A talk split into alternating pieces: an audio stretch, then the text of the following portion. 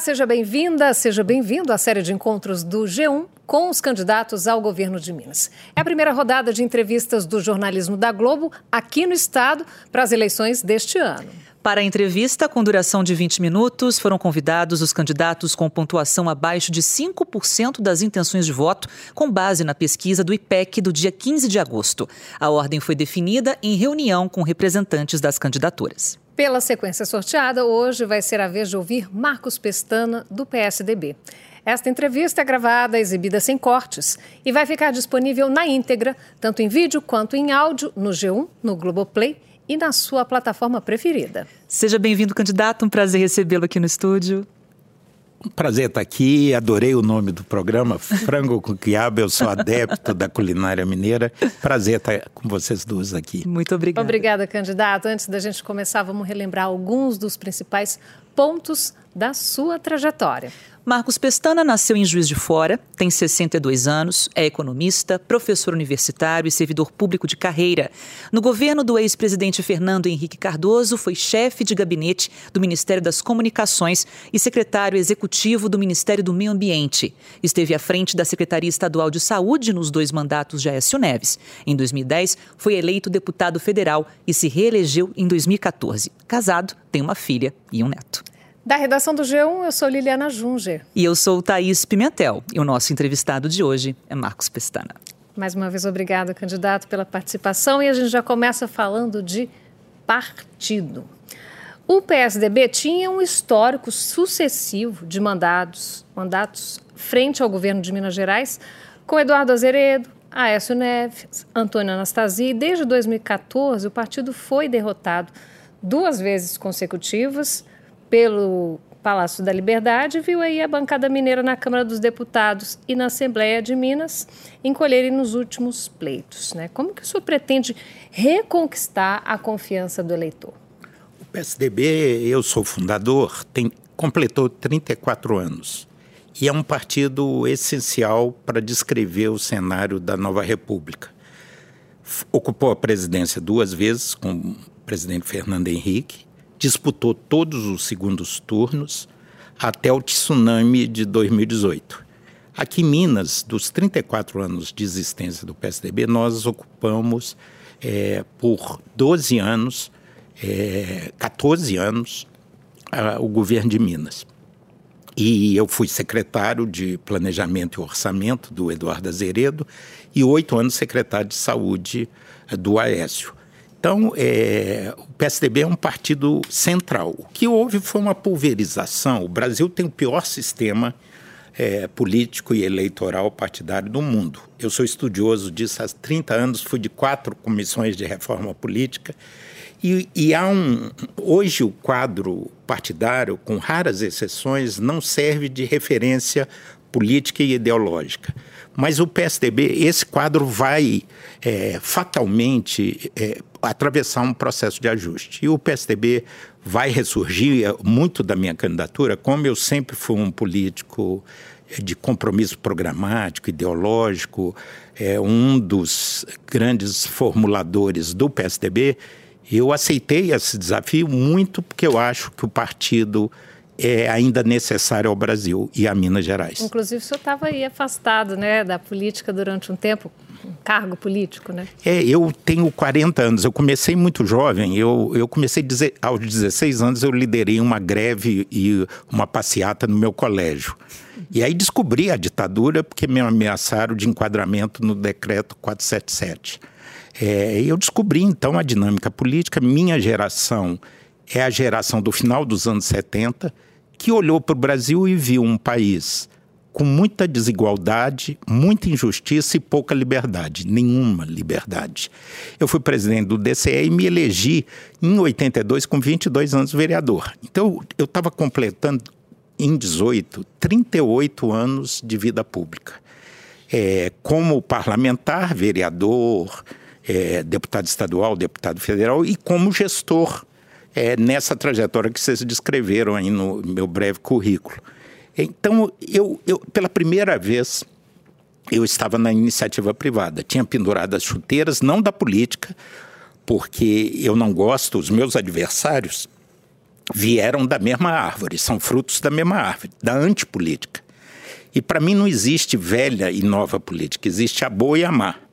E a política é central na vida das pessoas. É um ferramenta, é a única ferramenta, o único instrumento para a mudança do mundo, da vida.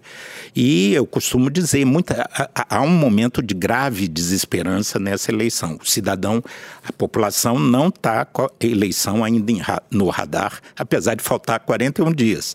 E, na verdade, eu, eu falo sempre para as pessoas, eu sei do estágio de desânimo, de desalento, de decepção das pessoas. As pessoas estão com preguiça de pensar nessa eleição, mas eu costumo dizer para as pessoas, você pode até não querer mexer com política, mas a política vai mexer com você.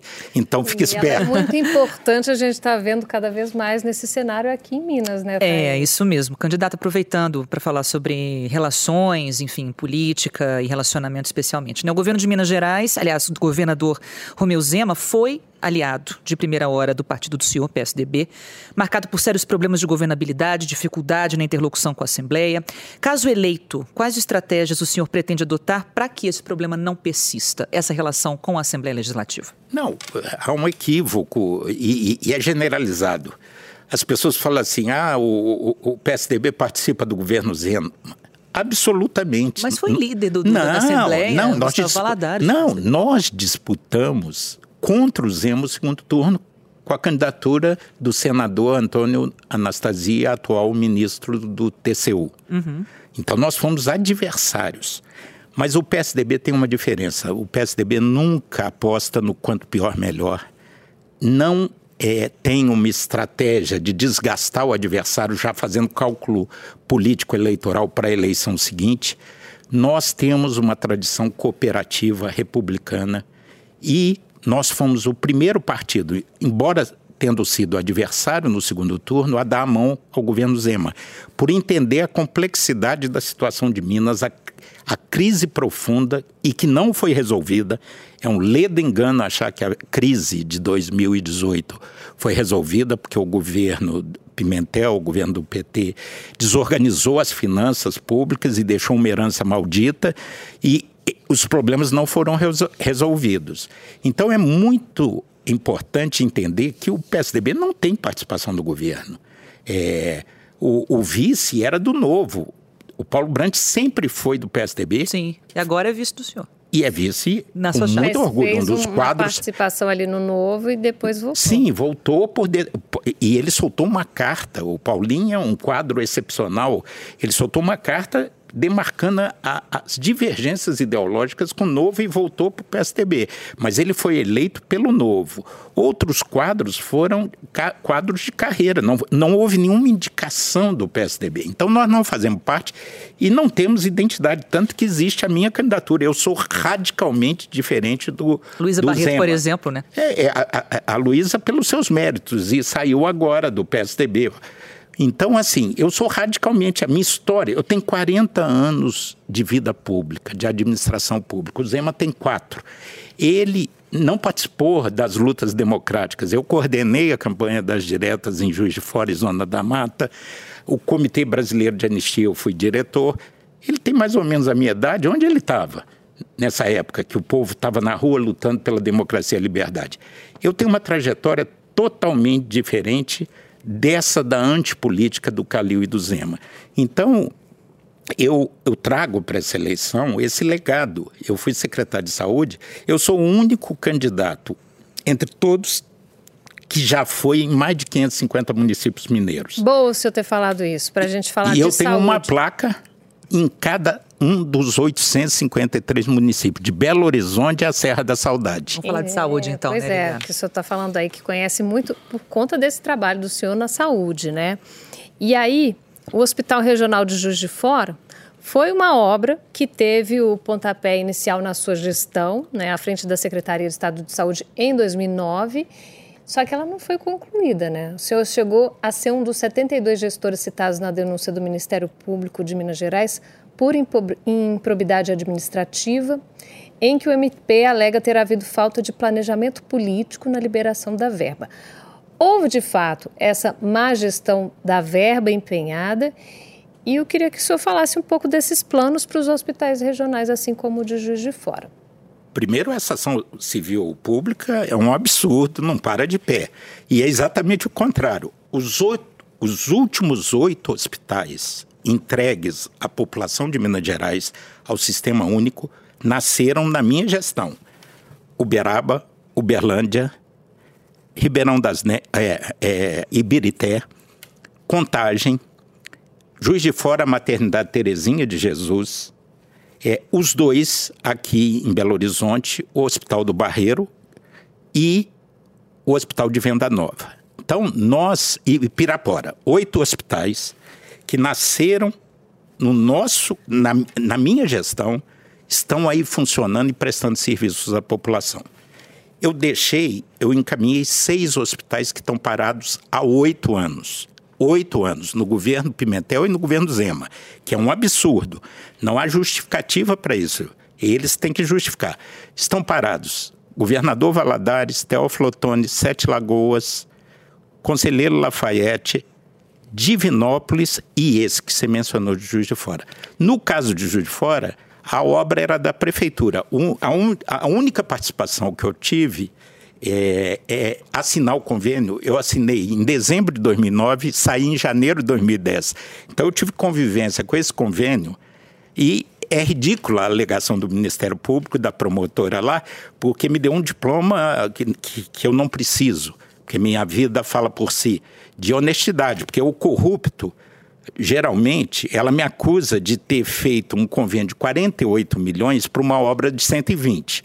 Os políticos corruptos, é, as pessoas corruptas, que eu gosto de separar muito a política com P maiúsculo da corrupção, que é um, uma doença, mas que não é específica só do Brasil, mas ela me acusa de ter feito uma obra que custaria 120, 130 milhões, um convênio de 48. Só que ela se esquece que no meio do caminho, depois que eu tinha saído, o projeto foi agigantado para ser um, um, hospital de urgência e emergência regional, para cobrir 92 municípios. Então, é o contrário. A, a, tudo que foi feito, Minas está parada há oito anos. Eu fiz 1.800 unidades básicas de saúde para o Programa de Saúde da Família, 700 farmácias de Minas. O Mãe de Minas e o, o, o, o Viva a Vida desestruturaram tudo, pararam com tudo. É, é, é, é, impressionante, não acontece nada. O governo Zema é caracterizado, primeiro, pela retidão pessoal, honestidade do governador, que não está fora de questão. Ele parece bem intencionado, eu não, não o conheço muito mas ele abusa um pouco, eu acho que os marqueteiros abusam um pouco no TikTok de querer forçar a barra. Ele é um. É, ele é milionário, maior patrimônio. Somando eu, é, é, Calil e Viana, ele tem 20 vezes mais o patrimônio de, de todos nós somados. Mas fica tirando onda, que lava próprio prato. Eu também lavo, só que eu não, eu não levo para o Facebook. e essa coisa que ele pôs a carne em ordem, ele só está pagando os salários em dia, porque ele é o primeiro governador de Minas a não ter maioria na Assembleia, e eu vou sanar isso porque eu tenho experiência, capacidade de diálogo como vereador, deputado estadual e deputado federal, e ele é o primeiro governador a não pagar dívida. É, é, se fosse na loja Zema, o que, que ocorreria para uma pessoa que atrasa o carnê 43 meses? Ele ia, ele ia sequestrar a geladeira ou a televisão e mandar para o SPC. Minas não paga a dívida há 43 meses. Candidato, a gente tem muito assunto, né? É. E com muito. pouco tempo. Vamos só voltar nessa questão do hospital aí, né? O senhor pretende botar na sua lista de prioridade o Hospital de Juiz de Fora? Não, os, os seis hospitais, assim como eu fiz os oito, é, é, só lá em Contagem, é uma maravilha. O Hospital Municipal e a Maternidade, o Complexo Hospitalar, é, que foi feito em parceria e de forma republicana.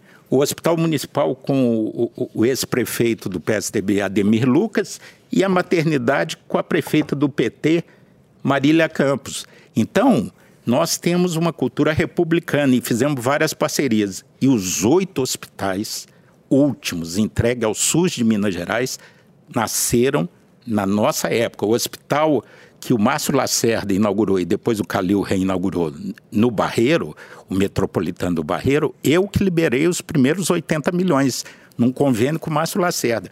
Então, tudo que foi entregue, concluído e está prestando serviço, fomos nós que fizemos.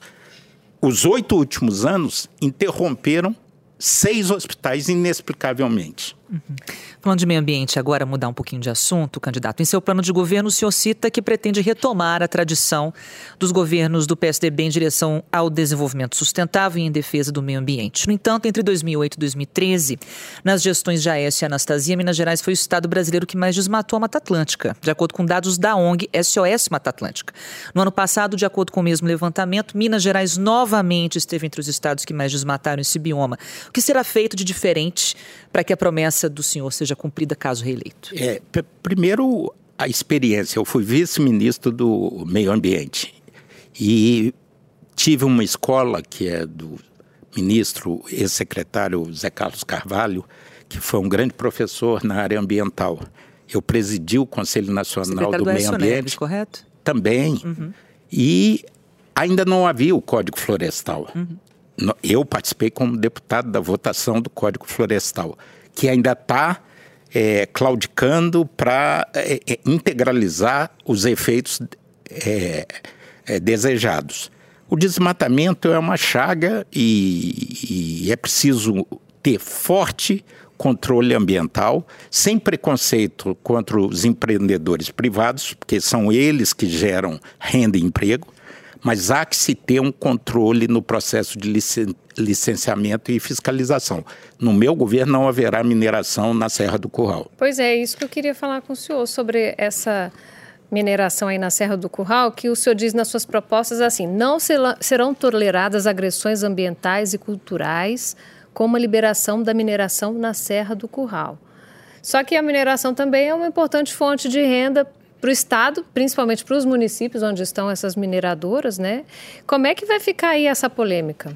A grande diferença da minha candidatura para o Calil e para o Zema é a experiência, o legado e a capacidade de diálogo. E de mineração eu também entendo bastante. Eu fui relator do royalty do minério. É uma questão que estava engavetada há 20 anos. Eu consegui trazer para Minas, direto, direto do para o caixa das prefeituras, não só das cidades mineradoras, mas eu criei um novo conceito das cidades impactadas, impactadas por lagoa de rejeito, por ferrovia ou portos. Então, nós trouxemos para Minas Gerais 3 bilhões de reais. 3 bilhões. Isso representa, é, por ano, 3 mil postos de saúde, ou 60 mil casas populares, todo ano, no caixa da prefeitura. Foi uma briga contra interesses poderosos. Tinha 20 anos que os interesses conseguiam se sobrepor. Eu fui relator, consegui criar alianças com a capacidade de diálogo, porque o diálogo é para produzir resultados, e com isso é só perguntar aos prefeitos das cidades mineradoras. E outras cidades que ganhavam zero de royalty, como todas as, aquela que as ferrovias passam. Então, não é, é, é um erro. O século XXI, é, o conceito de desenvolvimento sustentável é central, inclusive no comércio exterior. Tem países que vão boicotar aqueles países que não aderirem a uma perspectiva de desenvolvimento sustentável. Então, não há contradição, e isso está na agenda das empresas. Agora, a, o modismo agora é o ESG, é, que incorpora a lógica ambiental na agenda empresarial. É um falso. Tudo em política pública é experiência, bom senso e diálogo. Não, não há que se é, estigmatizar nem os ambientalistas, nem os empresários é preciso ter a capacidade de gerar soluções a partir do diálogo. Candidato, rapidamente, então, que o nosso tempo está bem apertadinho, falar de pobreza. Minas Gerais teve uma alta de 32,05% no total de pessoas em situação de extrema pobreza entre 2019 e 2022, de acordo com dados do CadÚnico. No plano de governo, a sua candidatura diz de forma geral que vai combater radicalmente a desigualdade pessoal e regional de renda, fome, miséria, enfim, com ação transversal de políticas públicas em parceria com prefeituras culturas e sociedade civil. Como que isso vai funcionar na prática? Olha, eu, eu fiquei muito impactado por um. O meu lançamento foi no sábado de manhã. E na sexta eu li no Globo uma matéria sobre aquele menino de Santa Luzia, de 11 anos, que viu a mãe chorando, ele, seis irmãos e três netos dela, que ela cria. Estavam eh, há quatro dias comendo fubá e, a, e água. E ele telefonou para 190 para denunciar um crime. Realmente é um crime. A fome é um crime, um crime coletivo. É inadmissível que nos, em pleno século XXI a gente tenha é, brasileiros passando fome, como foi esse caso. E os, o, abraço, a foto do jornal é linda, o, ele abraçando o policial militar que foi acudir ele e foram no, na mercearia, comprar do próprio bolso a cesta básica, o comerciante se sensibilizou. Então o caminho é esse, dessa história, a solidariedade. É, nós precisamos envolver e a fome tem pressa, ela não pode, não pode ser uma ação de médio e longo prazo, porque você tem que ativar rapidamente as obras do pacote da Vale, desencadear um, um, um programa habitacional para baixa renda que, que dê emprego na construção civil. Você tem que explorar o turismo rapidamente, você tem que ter é, empregos rápidos. É, indústria leva muito tempo, uma indústria automobilística leva 10 anos para se viabilizar. Você tem que ir Mas além dessa ação, que, é, que demora alguns meses ou um ano, você tem que ter uma ação emergencial, porque na pandemia, nos últimos anos, deteriorou a situação da fome e da miséria. E nós vamos procurar articular merenda escolar, agronegócio, agricultura familiar, empresários e sociedade para um mutirão para que casos como o do Miguel não voltem a ocorrer. Candidato, uh, vamos fazer as considerações finais. Que mensagem o senhor deixa para os seus eleitores? Eu sinto que há uma certa desesperança, não é para menos. Foi muita confusão é, Lava Jato, impeachment, crise econômica, maior recessão do país, aumento do desemprego, deterioração das desigualdades sociais. E a pandemia, o Brasil não teve um bom comportamento na pandemia, basta dizer que nós temos 2,7% da população mundial e 10,5% das mortes. Alguma coisa foi feita muito errada. Isso está trazendo desesperança, mas o que eu digo é que você pode até não querer mexer com a política, mas a política vai mexer com você. Então, é, é, é, o que eu peço não é momento de pedir voto. Eu gostaria de pedir reflexão. Comparem, prestem atenção. É o destino de vocês, é uma encruzilhada, é uma escolha. Então, comparem, assistam os debates, assistam à televisão, escolham, porque daqui a 40 dias nós vamos definir o rumo do Brasil e de Minas Gerais. Pode custar caro pegar o atalho errado. E eu sinto isso, eu tenho muita experiência estou é, fazendo a minha parte. Um amigo meu fala que a gente só pode fazer a parte da gente. A parte de vocês, só vocês podem fazer. Tá Candidato, certo. muito obrigada pela presença aqui com a gente. Obrigada, viu? Obrigado. Termina aqui mais uma entrevista da série especial do podcast Frango com Quiabo com os candidatos ao governo do Estado. É a nossa contribuição para o debate de propostas e ideias, sempre com o objetivo de informar bem o eleitor. A íntegra da conversa de hoje fica disponível no G1, no Globoplay e na sua plataforma de áudio preferida. Os créditos para a equipe deste trabalho são Coordenação de conteúdo, Leonardo Medina. Pesquisa, Cíntia Neves, Patrícia Fiuza, Denner Alano e Rodrigo Salgado. Diretor de imagem, Lincoln Dias. A editora-chefe do G1 é a Cláudia Kreuter e o diretor do G1 é o Renato Franzini. Chefe de redação, Vigílio Gruppe. Diretor regional, Marcelo Moreira. Direção de jornalismo da Globo, Ricardo Vilela. E diretor responsável, Ali Camel. Até a próxima.